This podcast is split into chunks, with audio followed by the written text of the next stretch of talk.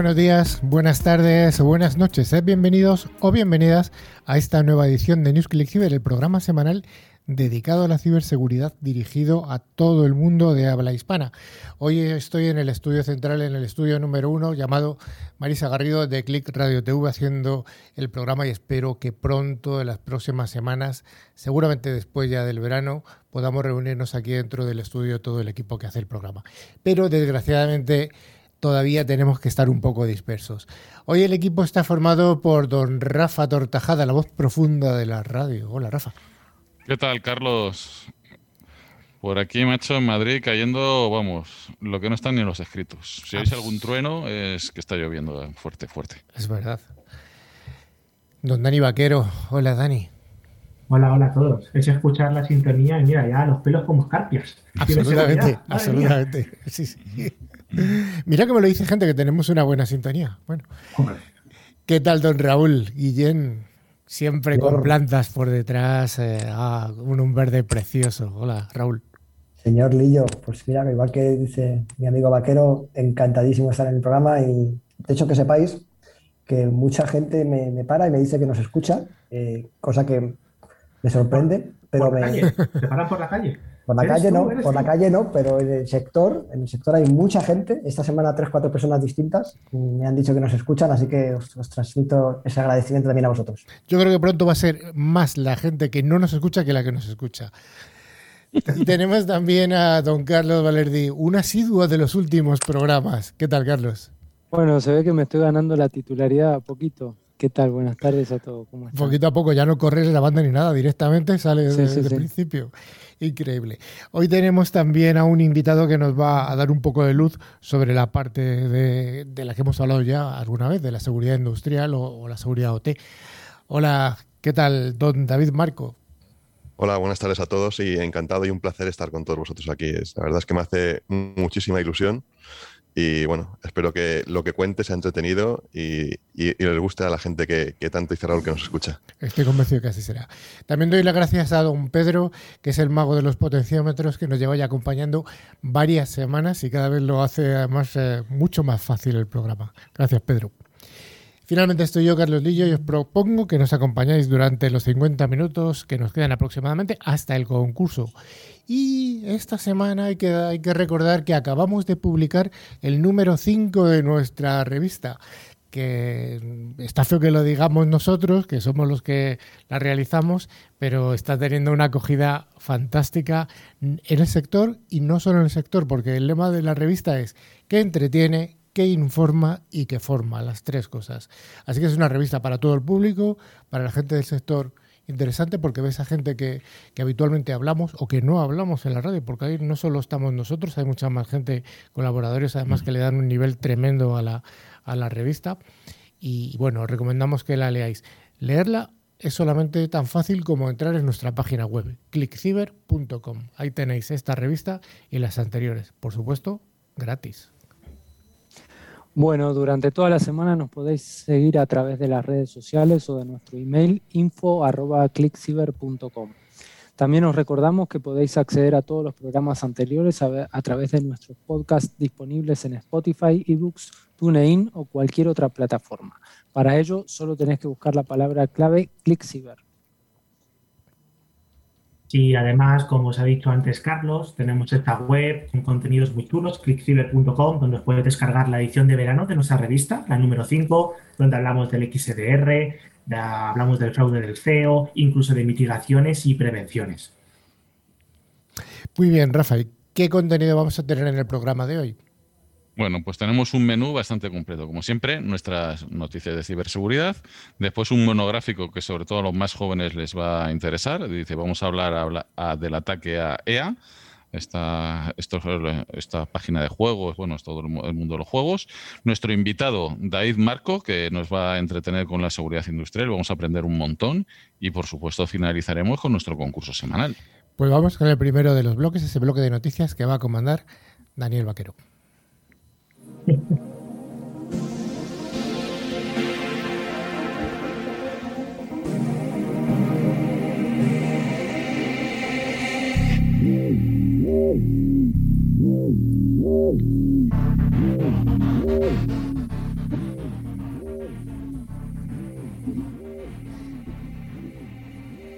Pues como le gusta decir a Carlos, cada semana Netscope, que es la solución líder en protección de entornos cloud, nos trae las noticias más jugosas de ciberseguridad.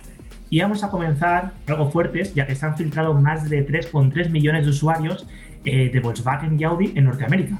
Este pasado viernes 10 de marzo, el fabricante de automóviles dijo que bueno, pues, eh, ha sufrido este, este problema eh, con la exfiltración de datos que bueno, tenían recopilados con fines de venta y marketing entre los años 2014 y 2019 y que durante cierto tiempo ha estado expuesto y sin seguridad, por lo que bueno, pues fue exfiltrado. Eh, aunque todavía no se conoce pues, el cronograma exacto. La mayoría de las personas afectadas pues, son compradores actuales o potenciales de estos vehículos, que hay más de 160.000 personas en Canadá, mientras que el resto está en Estados Unidos. Bueno, eh, se ha identificado a un proveedor, o sea, un tercero, como la fuente, como la fuente de la infracción. O sea, que suele ser, no solamente eh, las empresas tienen que mirar dentro, sino también qué es lo que viene de, fuera de sus proveedores. Eh, pero esta empresa no lo ha nombrado Volkswagen. fueron alentados de que un tercero no autorizado pudo haber accedido a la información el 10 de marzo.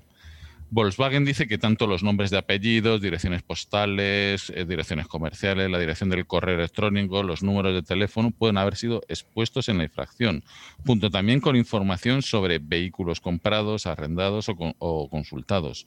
Eh, como el propio vehículo, pues te pueden haberse llevado información de los números de identificación, marcas, modelos, años y colores. Además, Volkswagen ha informado a las autoridades pertinentes y a las fuerzas del orden público sobre la violación de datos. Reuters informa que se les ha dicho a los reguladores que la mayoría de los registros solo se relacionan con números de teléfono y direcciones de correo electrónico. Sin embargo, aproximadamente 90.000 clientes de Audi y compradores potenciales en los Estados Unidos pueden haber visto comprometidos los datos de elegibilidad de compra y arrendamiento como números de licencia de conducir, fecha de nacimiento, número de seguridad social, números de cuenta de préstamos y números de identificación fiscal. A las personas cuyos datos confidenciales se hayan expuesto se les ofrecerá monitoreo de crédito gratuito a través de un código de inscripción. La compañía dice que cualquier persona notificada, pero a la que no se le ofreció este código, no tenía información considerada confidencial, comprometida y por lo tanto debe mantenerse alerta a los correos electrónicos de phishing o spam basados en cualquiera de los datos básicos filtrados. Bueno, Volkswagen ha contratado expertos externos en ciberseguridad para investigar el incidente. Eh, han, declarado Audi y Volkswagen están trabajando con expertos en ciberseguridad de terceros para evaluar y responder a esta situación y han tomado medidas para abordar el asunto con el proveedor involucrado. La plataforma de protección de amenazas IDX ha creado un centro de ayuda para aquellos que creen que se ha visto afectado por la violación de datos. Bueno, pues vamos a pasar a la noticia, la siguiente. Al hilo un poco de filtraciones de datos, vamos a volver a hablar de RockU 2021, mm. aunque ya lo comentamos la semana pasada. Y, esta, y es que esta base de datos de contraseñas que ha sido filtrada es la más grande hasta ahora, sigue dando de qué hablar. Pues sí, en nuestro último programa eh, eh, comentamos que ha desvelado la filtración de la lista de contraseña más grande de la historia. Un archivo de TXT masivo de 100 gigas que contienen 8.400 millones de contraseñas con una longitud entre 6 y 20 caracteres, sin contar, por supuesto, los caracteres que no son ASCII y los espacios en blanco. La lista de 8, eh, 8.459.000 eh, 459.000, ese es, bueno, no sé. 8, millones, y medio. de entradas únicas, fue nombrada como Rock You 2021, recordando un episodio similar sucedido en 2009 en, Rock You. Estamos hablando de una cifra escandalosa, tanto que cuesta hasta poder mencionarla, casi el doble de la población mundial conectada digitalmente por lo que es muy posible que muchas contraseñas estén implicadas y se recomienda a los usuarios que verifiquen inmediatamente si son víctimas del ataque a través de este verificador de contraseñas de CyberNews o de Have I Been Found, HBIP por su sigla en inglés, podremos comprobarlo rápidamente. Teniendo en cuenta que muchas personas reutilizan sus contraseñas en múltiples aplicaciones y sitios web, la cantidad de cuentas afectadas por el relleno de credenciales a raíz de esta filtración puede llegar a ser miles de millones de personas. Bueno, como siempre recomendamos y no nos cansamos de hacerlo, si tu contraseña está en este fichero, pues ya sabes, cambiar todas las contraseñas, olvidándose de las anteriores y generando contraseñas complejas con cualquier generador de contraseñas. También habilitar la autenticación en dos pasos, el doble factor de autenticación, en todas sus cuentas y en el caso de, en el caso de que no estuviese activado. Además, vigilar los correos electrónicos no deseados, los mensajes de texto no solicitados y los mensajes de phishing, ya que sería una potencial víctima de dichos ataques. No hacer clic en nada que parezca sospechoso, incluidos correos electrónicos y mensajes de texto de remitentes que no conoce, y verificar, como dijimos anteriormente, tu contraseña en Found HBIP. Efectivamente. Bueno, pasamos a la siguiente, donde vamos a comentar que hay una nueva vulnerabilidad en Microsoft Power Apps que permite el robo de credenciales en una de las herramientas de colaboración más utilizadas hoy en día, como es Microsoft Teams. Es un bug o un error en el servicio de este Microsoft Power Apps que permitiría a un atacante pues, elevar sus privilegios y al final conseguir acceso al correo de su víctima. Y por supuesto a otros servicios de Microsoft, como por ejemplo OneDrive o SharePoint, donde almacena sus documentos. Los usuarios de Microsoft Teams pueden desplegar aplicaciones con la plataforma Microsoft Power Apps que pueden ser compartidas y utilizadas por todo el equipo de la organización. Cada una de estas aplicaciones utilizan un entorno propio conocido como Dataverse.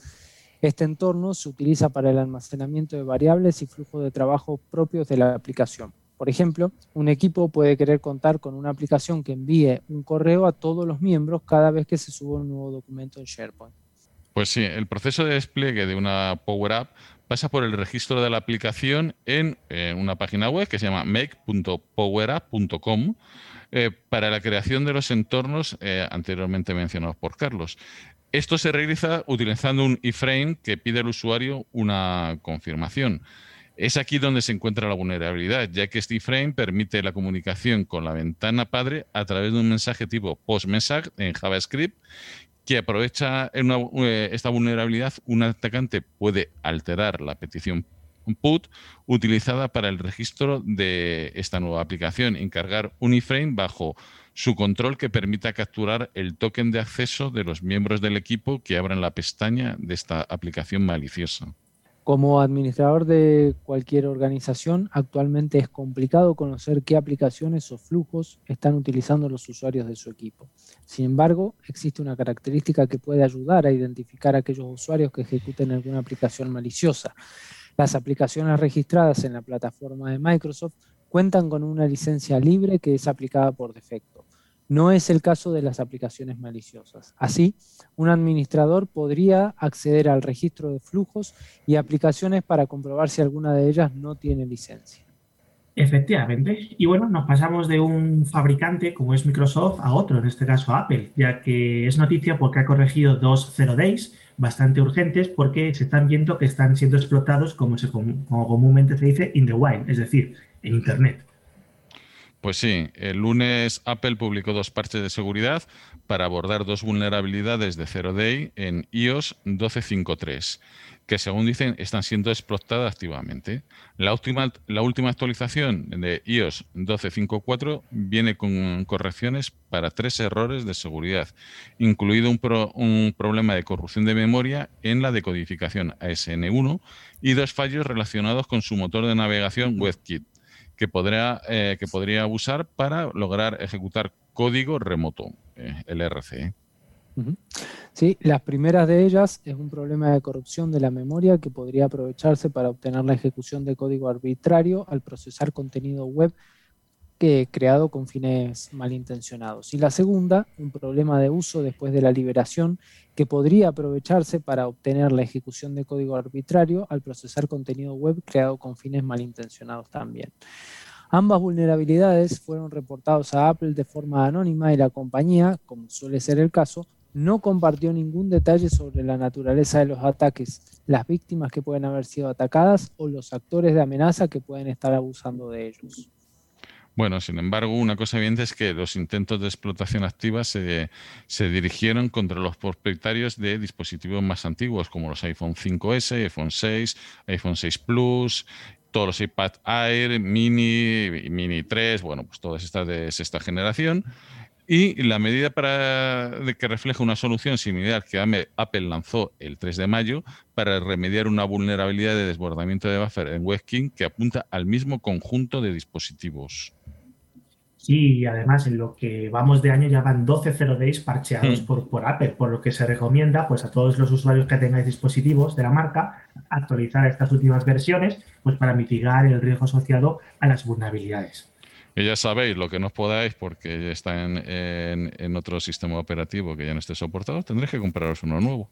Efectivamente.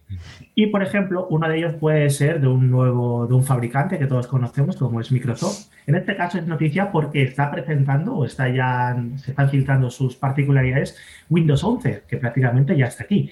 Y es que este próximo sistema operativo, bueno, pues se han publicado capturas de pantalla eh, en, el, sitio web chino Baidu, donde se puede ver pues que pues un poco sus primeras características, su interfaz de usuario, su menú inicio y mucho más. Si bien Microsoft canceló su sistema operativo Windows 10X, la compañía claramente está reutilizando gran parte de este trabajo con Windows 11.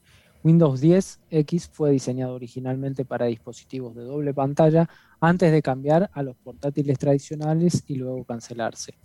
Windows 10X incluyó una serie de aspectos refinados y simplificados de Windows y la mayor parte de ese trabajo está presente en esta nueva versión filtrada de Windows 11. Sí, eh, visualmente los cambios más importantes que se notarán se pueden encontrar en la barra de tareas. Microsoft ha centrado los iconos de la aplicación aquí, limpiando el área de la bandeja e incluso un botón, un nuevo botón y menú de inicio. Microsoft también eh, usa esquinas redondeadas en Windows 11. Estos son visibles en los menús contextuales y alrededor de las aplicaciones y el explorador de archivos. El menú inicio en sí también incluye esquinas redondeadas, o sea, redondeado todo. Muy de moda. En Windows 11 también incluye nuevos controles instantáneos a los que puede acceder eh, desde el botón de maximizar en todas las aplicaciones. Son equivalentes modernos de la función de ventana en, cascada que ha existido en los sistemas operativos durante años. Puede ajustar rápidamente las ventanas una al lado de otra o organizarlas en secciones en los escritorios. Bueno, desafortunadamente todavía no parece haber grandes actualizaciones en la tienda de Windows. Como esta es una de las primeras versiones filtradas, es probable que las actualizaciones que Microsoft esté planeando no aparezcan todavía. Según los informes, Microsoft ha estado trabajando en una nueva tienda de aplicaciones para Windows en los últimos meses y los rumores sugieren que será un gran cambio con respecto a lo que existe hoy. El CEO de Microsoft ha prometido desbloquear una mayor oportunidad económica para desarrolladores y creadores con Windows y eso probablemente vendrá en forma de una nueva tienda. Microsoft ha estado dando pistas de que está listo para lanzar Windows 11. Vamos a ver, el gigante del software está llevando a cabo un evento especial de Windows para revelar su próximo sistema operativo el 24 de junio la semana que viene. Los ejecutivos de Microsoft también han estado provocando un anuncio de la próxima generación de Windows durante meses. Y esta filtración ahora confirma que Windows 11 se revelará oficialmente a finales de este mes. Bueno, yo creo que a Rafa le ha encantado. Te veo ya con Windows 11 en todos tus dispositivos. Pero en todo, vamos. Voy a quitar todos mi Kubuntu y voy a meter el Windows 11, pero ya. Bueno, pues vamos a comentar una noticia muy interesante, como es RASNet, que es un Ransomware as a Service de código abierto. Es un proyecto escrito en Python que se ha creado para demostrar lo fácil que es desarrollar pues, un malware, en este caso de tipo ransomware, para ver cómo funciona. Es un script que funciona en Windows, también en Linux o incluso en macOS. Y bueno, pues simplemente vamos a poder utilizarlo para ver y probar cómo funcionaría un ransomware malicioso. Pues sí, lo primero lo que tenemos que decir que estas herramientas hay que limitarlas para el uso para investigación y análisis de amenazas, nunca para dañar a terceros o con propósito lucrativo, que estas herramientas se utilizan para lo que se utilizan, que es para aprender. El primer paso, evidentemente, es registrarnos en la plataforma de RAS, Ransomware as a Service. En este caso, es la URL es eh, zeznzo.nl barra req.pay en, en el cloud de Google. También podemos atacar directamente al servicio Onion Tor del operador. Si todo ha ido bien, podremos loguearnos y nos encontraremos con el panel de control del afiliado. Después de eso, el siguiente paso es generar el payload que debe ser ejecutado en el equipo de la víctima. También se podrá personalizar el mensaje de extorsión o ransom e incluso el método de cifrado. Es decir, generaremos nuestros dos scripts en Python, tanto el payload como del decryptor correspondiente. Luego ya solo hay que compilarlos para hacerlos ejecutables. Ojo, que quizá haya que empanarlo, es decir, ofuscarlo previamente para que los antivirus como Windows Defender no lo detecten y probarlo. Si todo ha ido bien o mal para la víctima, el ransomware generará el típico mensaje de aviso o extorsión y todos los ficheros de la ruta especificada habrán sido cifrados y renombrados añadiendo punto .denom. Me da un poquito de miedo esto. Desde luego es una noticia curiosa, curiosa y hay que entenderlo como muy bien ha dicho Rafa, como algo de aprendizaje para no hacerlo o sobre todo para que aquellos equipos de Red Team o, de SOX aprendan a cómo defenderse, pero vamos, no, no es una herramienta para hacer el mal, sino es al revés totalmente, sino para aprender de ello. No lo probéis sin la supervisión de un team. no, lo sé sin la supervisión de un padre, ¿no? Sí, probar antivirus y eso yo lo veo interesante, probar herramientas de seguridad, a ver cómo se comportan, sobre todo pues a ver si los detectan y eso. Oye, puede ser interesante, pero para eso. si hay que desactivar el antivirus para que funcione. Sí. Desde luego. ¿Cómo lo pruebas? No, no, no, no, pero no hay que desactivarlo. Hay que lo que se conoce es como empanarlo, es decir, hacerle una ofuscación, porque como esto es un mm. proyecto que ya es conocido, todos los antivirus tienen su firma para reconocerlo, por lo tanto, cortarlo. La idea es cambiarlo un poquito para que no lo sepan. Engañarlo. Engañarlo. Bueno, y al hilo un poco del ransomware, tenemos que comentar que Abaddon, uno de los más conocidos de los últimos años, ha cerrado y ha publicado sus llaves de descifrado. Es decir, que aquellos que han sido eh, infectados con Abaddon, con ese ransomware, mm. pueden descifrar sus documentos. Pues sí, la banda de ransomware Abaddon ha cerrado la operación y eh, ha entregado las claves de descifrado a sus víctimas a eh, Blipping Computer. El cierre de Abaddon eh, surgió de la nada y ha sorprendido a la comunidad de investigadores de seguridad. Después de la desaparición de la banda de ransomware, también DarkSide, a raíz del ataque a Colonial Pipeline, la banda de Abaddon se ha movido de manera muy agresiva para llenar el vacío dejado en el mercado, según los analistas de seguridad que rastrean las operaciones de ransomware. Ayer, eh, eh Computer eh, recibió un aviso anónimo que pretendía ser del FBI y que contenía una contraseña y un enlace a un archivo zip protegido por contraseña. Este archivo decía ser el Description Key Ransomware Abaddon y contenía los tres archivos. Se ha confirmado que las claves son legítimas, así que a ver. De hecho, se han enviado casi 3.000 claves de descifrado, donde cada una de ellas corresponde a una víctima en específico. Y claro, bueno, pues además de esto estamos de enhorabuena porque Emisoft lo que ha hecho ha sido publicar un descifrador gratuito con todas estas claves. Esto es un poco al hilo como ha pasado anteriormente con Tesla Crypt, con Crisis, con Shade, con FiveLocker, con Figgy, bueno, con múltiples ransomware. Sí, a diferencia de otras bandas de ransomware que cierran sus operaciones a través de mensajes pomposos publicados online, la banda Abaddon parece haber desaparecido de la faz de la Tierra. Los mensajes en una cuenta de su foro, ahora borrado, no fueron devueltos. También se han eliminado todas las publicaciones realizadas desde esa cuenta.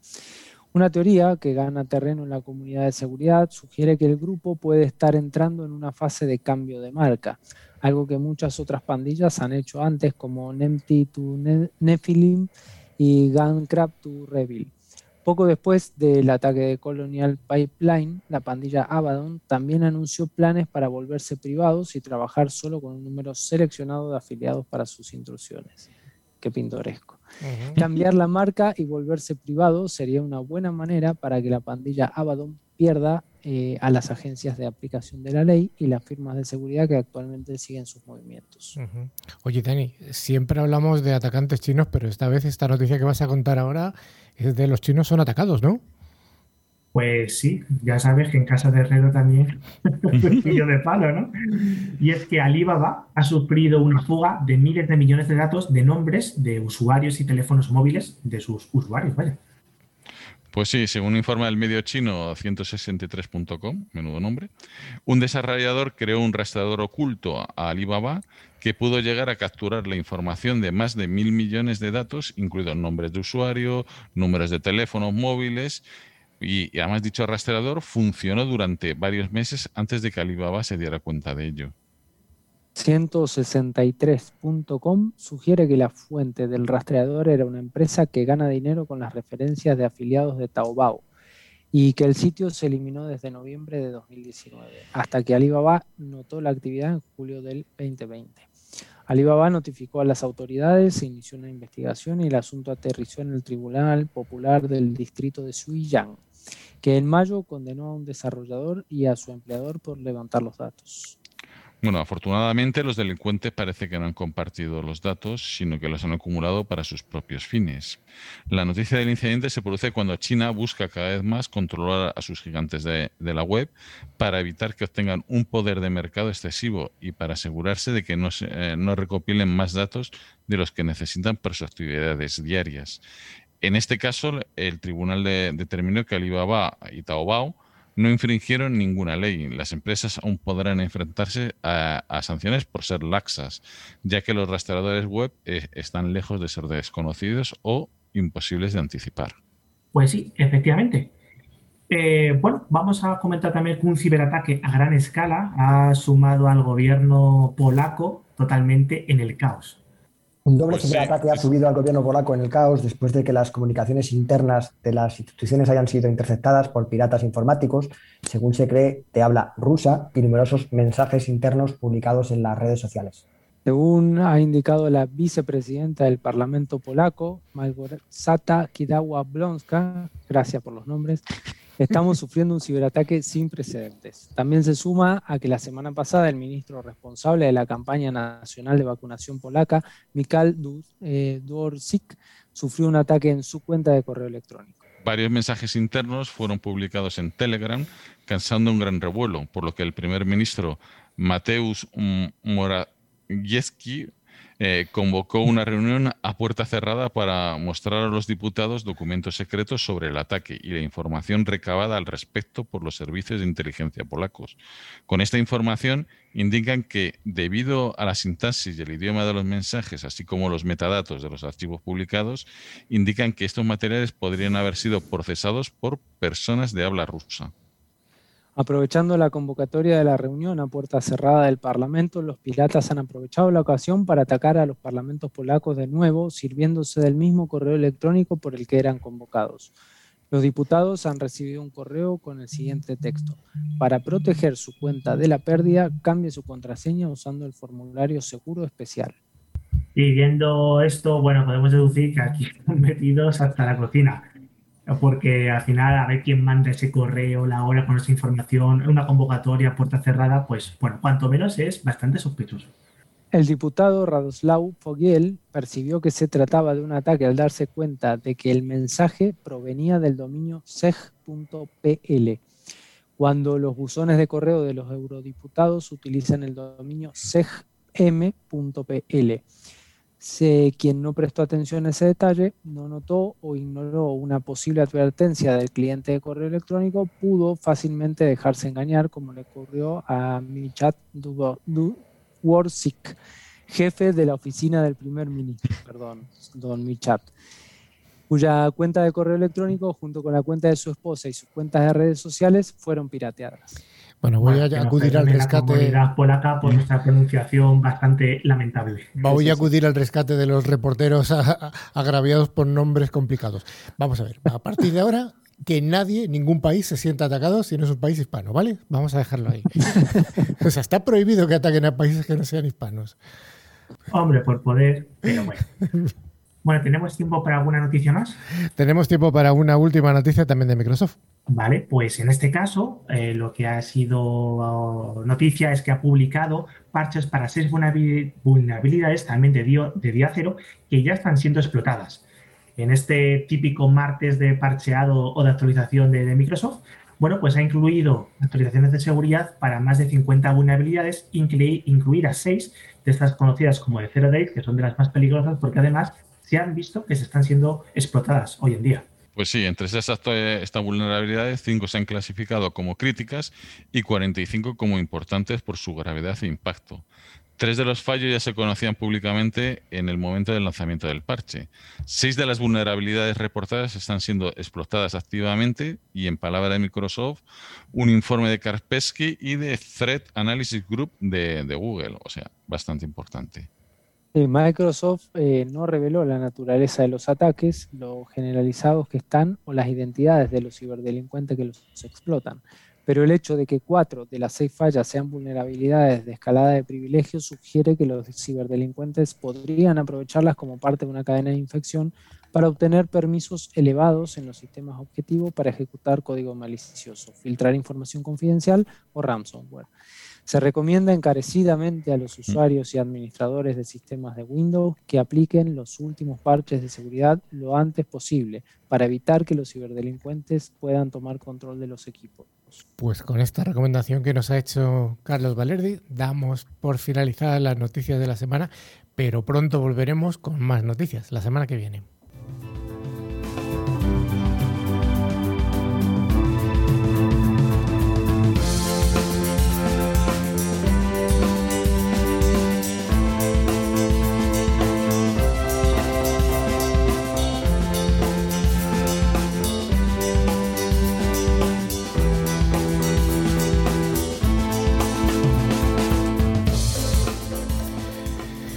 En la sección de monográficos, ofrecida como siempre por ForcePoint, fabricante líder en seguridad convergente con un amplio catálogo de soluciones de ciberseguridad, vamos a hablar del mundo de OT.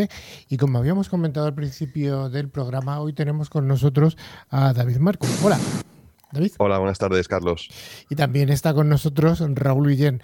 Raúl Guillén, ¿quién es David Marco? Bueno, Carlos, David Marco es, además de un muy buen amigo, es un profesional con mucha experiencia y dilatada experiencia en el sector de seguridad ICS, mundo industrial, OT, IoT y todas estas siglas que tanto nos gustan decir en ciberseguridad. Además es el líder de la práctica de ciberseguridad industrial dentro de Accenture y entre otras cosas creo que hoy viene además a presentarnos una muy buena iniciativa que se ha lanzado desde la ISA, la International Society of Automation eh, dentro de la sección de ISA España. Eh, David, ¿qué es esto novedoso que, hemos montado o que has montado en, la ISA? Pues os comento, eh, bueno, como ha dicho Raúl, es una organización internacional de automatización. Se fundó en 1945 ¿no? y más o menos tiene unos 30.000 miembros por todo el mundo. ¿no? siempre se ha hablado mucho de la parte industrial, de la parte de la ingeniería, y bueno, cada país, hace tiempo la ISA lo que hace también es, hace estándares, hace formaciones, hace mentorías, eh, publica libros. Y hace no muchos años salió un estándar que es la ISA 99, la ISA 62443, ¿no? que es al final un estándar dedicado a la ciberseguridad industrial, ¿no? Eh, que ayuda, cada vez se, va actualizando constantemente con borradores donde participan gente de todo el mundo.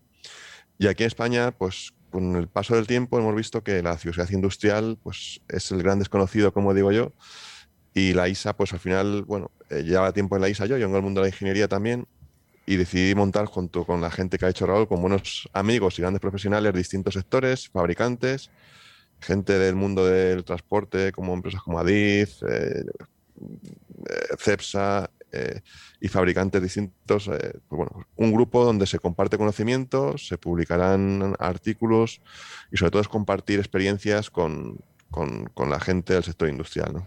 Qué interesante siempre lo de compartir información, ¿no? Parece como que esta es la clave para, para, para un mayor crecimiento del sector. Oye, ya que estamos hablando de, de OT, ¿me podrías decir cuál es el estado del arte en general de la ciberseguridad OT? Pues hoy en día te diría que la cosa ha mejorado, ¿no? Yo llevo muchos años predicando e intentando empujar el, estado del arte, ¿no? Como, qué cosas hay que hacer. Yo siempre he dicho que la tecnología está ahí, hay que aplicarla. Eh, creo que es, también es un tema de, personas y automatización, ¿no? El estado del arte, pues hoy en día creo que la ciudad industrial, eh, sobre todo en empresas muy maduras, ha avanzado mucho. Eh, pero todavía sigue estando muy verde.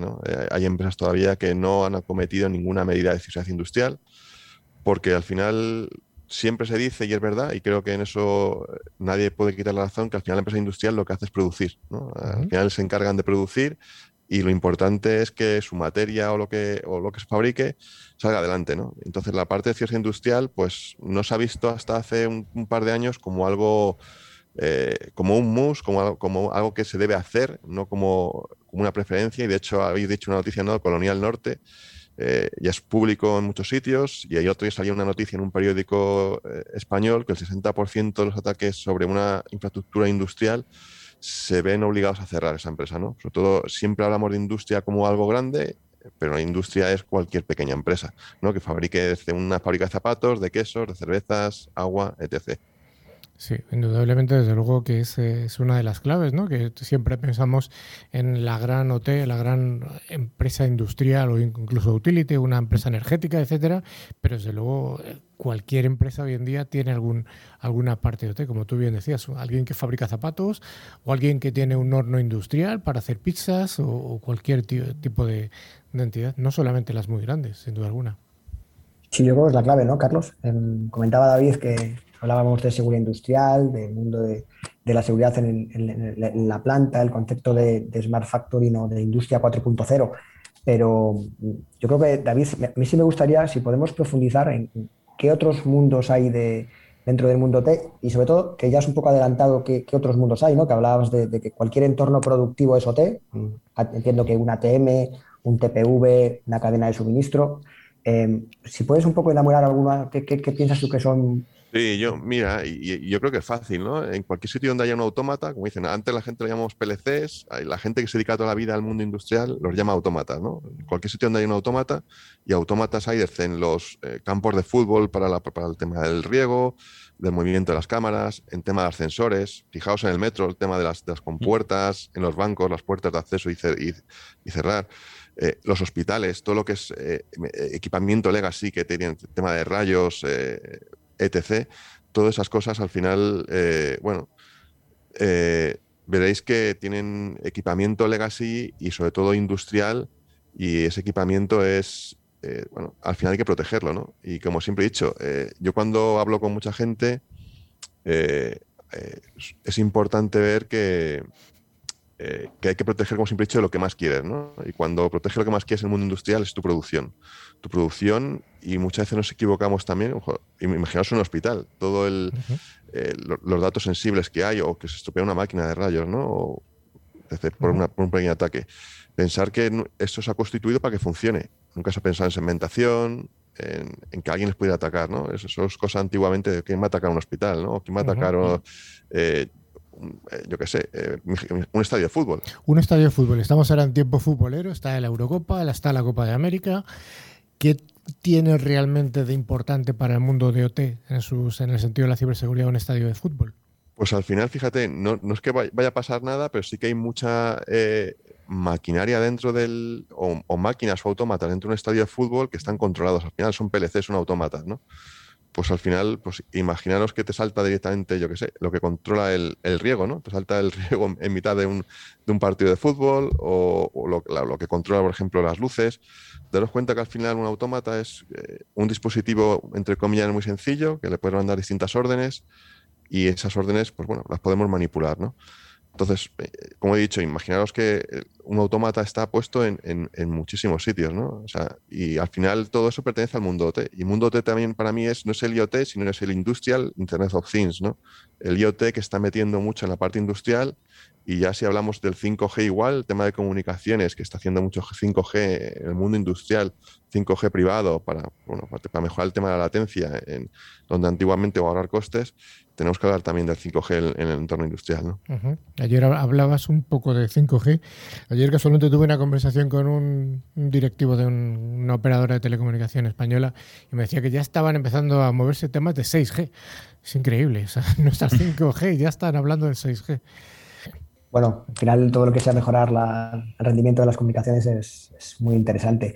Em, David, em, me interesa especialmente, estás hablando de IoT, estás hablando de entornos OT, ¿no? los MES, los HMIs, los BMCs, SCADAs, PLCs. Eh, entiendo que, todo ese tipo de entornos son además especialmente vulnerables y críticos cuando hablamos de, la convergencia IT-OT. Eh, obviamente, cuando el mundo OT eh, estaba aislado y no tenía conectividad, estaba perfectamente mm, delimitado, eh, estos riesgos quizás eran menores, ¿no? Pero ahora con la incorporación de este tipo de, interfaces y de conexiones entre ambos mundos, ¿qué buenas prácticas tú crees que deben ser especialmente, eh, dándonos unos highlights, ¿no? ¿Qué, ¿Qué, nos puedes tú eh, recomendar desde un punto de vista de buenas prácticas para asegurar y proteger este tipo de entornos OT? Pues siempre se habla de la defensa en profundidad, ¿no? Y cuando digo defensa en profundidad, creo que es algo que lo hemos escuchado todo el mundo, ¿no? Y, y todos lo tenemos en mente. Creo que lo primordial, que es un, como un básico, como digo yo, que todo el entorno OT debería tener, es, la segmentación, ¿no? Creo que eso es primordial, separar el entorno IT OT. Me, me ha hecho gracia cuando decía Carlos el tema del 5G, 6G, eh, se habla mucho de industria 4.0, ya, ya hay gente que está hablando de industria 5.0, es decir, todo esto evoluciona mucho y el que se piense que su industria eh, no sale a Internet, al final por, temas de, productividad, de calidad, etc., siempre tiene alguna conexión hacia afuera, ¿no? Eh, Raúl, como dices tú, ¿qué, es lo que hay que hacer? Para mí, primero, segmentar. Para mí es importante tener un control de los activos, es decir, qué activos tengo dentro de mi, de mi fábrica. Mucha gente no sabe ni lo que tiene, ni cómo lo tiene puesto, ni qué firmware tiene bastionar los equipos legacy son, para mí es, primordial, ¿no? que un, equipo con un sistema operativo antiguo, como siguen habiendo Windows XP funcionando eh, cuando Microsoft ya no da soporte, es importantísimo esos sistemas operativos, pues eh, tenerlos un poco con cierta seguridad, bastionarlos, ¿no? El proteger los USBs, importantísimo, para mí es, primordial, ¿no? Y luego una cosa muy importante que es la cadena de suministro, ¿no? ¿Quién se conecta a mi planta y por qué, ¿no? O sea, para mí las conexiones de terceros a un entorno industrial cuando un fabricante, un mantenedor se conecta a mi planta, para mí es primordial que ese, ese mantenedor proveedor, eh, esa conexión que hace a mi planta, primero sea segura, se conecta donde se tiene que conectar y sobre todo si va a acceder físicamente a, mi planta, imaginaos que va con su portátil, que la utiliza en su casa, se ha bajado cualquier cosa y se conecta a mi entorno industrial, la que puede provocar. ¿no? Creo que para mí esos, esos son los tres, cuatro basic y luego sobre todo si nos vamos ya a, un shock industrial, por decirlo de una manera, un shock ITOT, ¿no? Que todo el mundo. Pues, no, hablemos de OT porque me gusta ya, en, los tiempos que estamos, debería ser todo eh, una unión, ¿no? Aunque sabemos que no es así, ¿no? Un, shock, como digo yo, donde se monitorice el entorno industrial, ¿no? Interesantísimas recomendaciones desde, desde nuestro invitado que se me salta.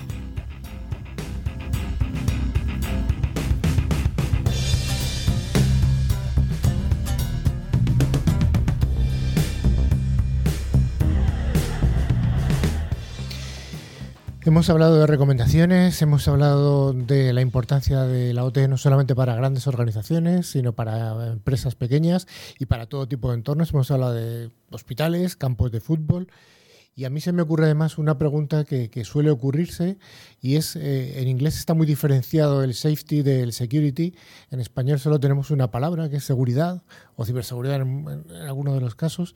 ¿Cuál es la diferencia que encuentras tú en el mundo de entre safety y security? Pues mira, yo, y, siempre me han enseñado en, como he dicho, yo vengo de una ingeniería, eh, para mí están unidos, es una pata, ¿no? Una pata más. La ciberseguridad industrial eh, imaginaos un ataque a una, como, he dicho, una utilities, una empresa de oil gas, por ejemplo, primero te puede causar un, problema en la parte, como digo yo, el environment, en la parte de ecología, se puede provocar un, problema ecológico, o imaginaos que cambian algún valor y por cualquier momento alguna tubería explota o se causa una explosión y puede provocar alguna muerte de alguna persona, ¿no?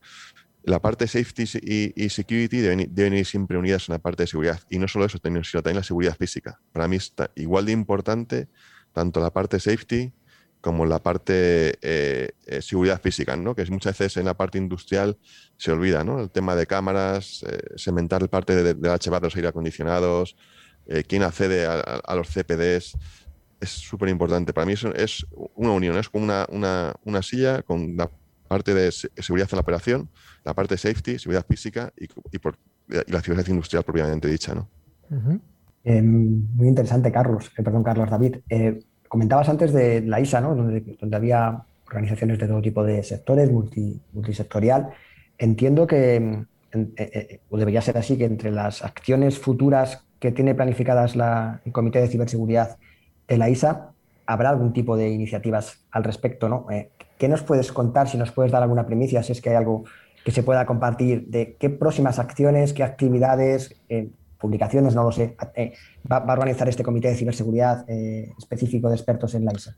pues eh, se han puesto distintos, distintas iniciativas, eh, y aparte sí, es ahora como, como digo yo, como un pequeño eh, congreso anual de ciudad junto con la ISA, y iniciativas, por ejemplo, tan interesantes como el Industrial Journey to Cloud, ¿no? Cómo subir la parte industrial a la nube, ¿no? Todos estamos hablando de que las empresas normalmente están yendo todas a la nube, la parte industrial siempre es mucho más lenta y está viendo cómo aplicar la ciberseguridad industrial en la parte de subir una escala a la nube, ¿no? Con la ISO 22443 se están viendo todo tipo de, iniciativas, con un, yo como, ha dicho, como ha dicho Raúl, con un grupo muy diverso, de transporte, oil and gas, utilities, energéticas, fabricantes distintos, ¿no?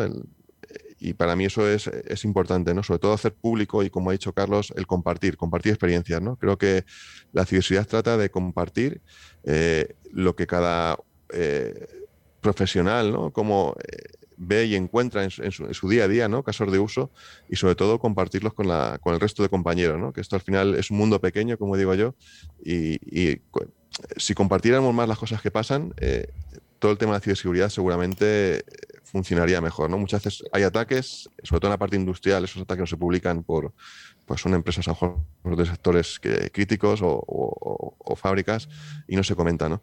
Eh, iniciativas, va a haber muchas este año, sobre todo el año que viene, que se cogerá con más fuerza.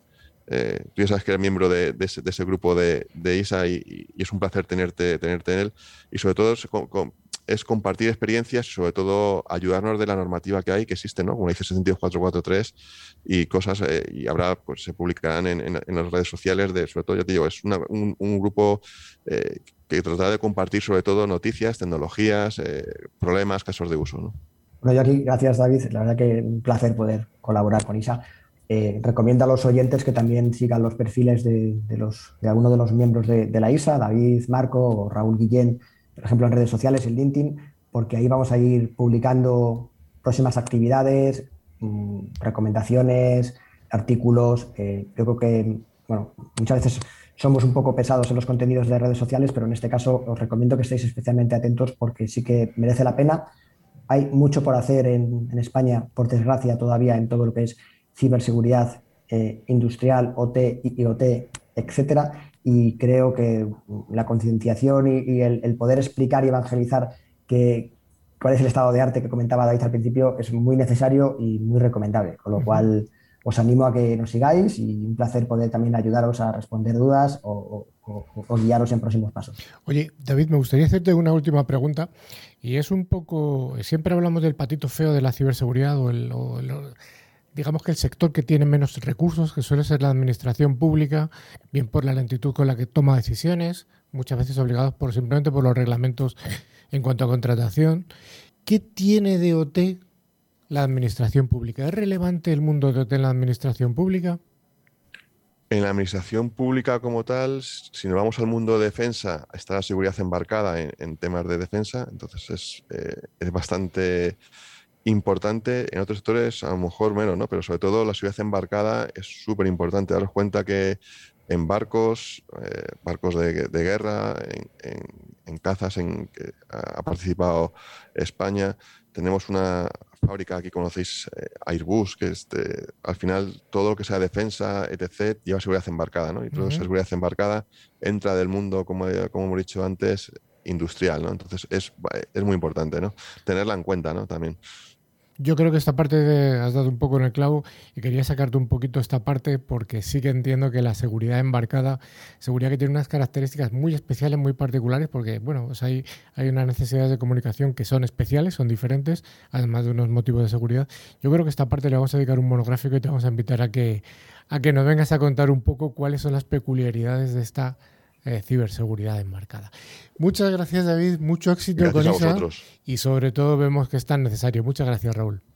Bueno, yo quiero además eh, mandar un saludo a David, que seguro que nuestros compañeros del, Comité de Ciberseguridad nos están escuchando. No, voy a decir nombres porque me voy a olvidar alguno y va a ser luego peor el remedio que la enfermedad, pero sí que quiero darles a todos las gracias por ayudarnos y les mando un fuerte saludo. Eh, seguro que nos escuchan y les va a hacer ilusión que nos acordemos de ellos.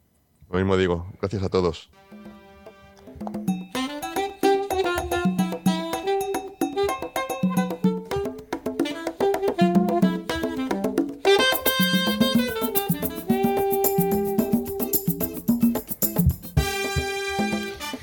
Ya llega, ya llega, ya llega el concurso.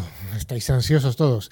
Pues como todas las semanas, gracias a Tren Micro, vamos a sortear dos, sortear no, vamos a dar a los que se lo ganen, a los que se lo merezcan, dos licencias anuales válidas cada una para hasta tres dispositivos.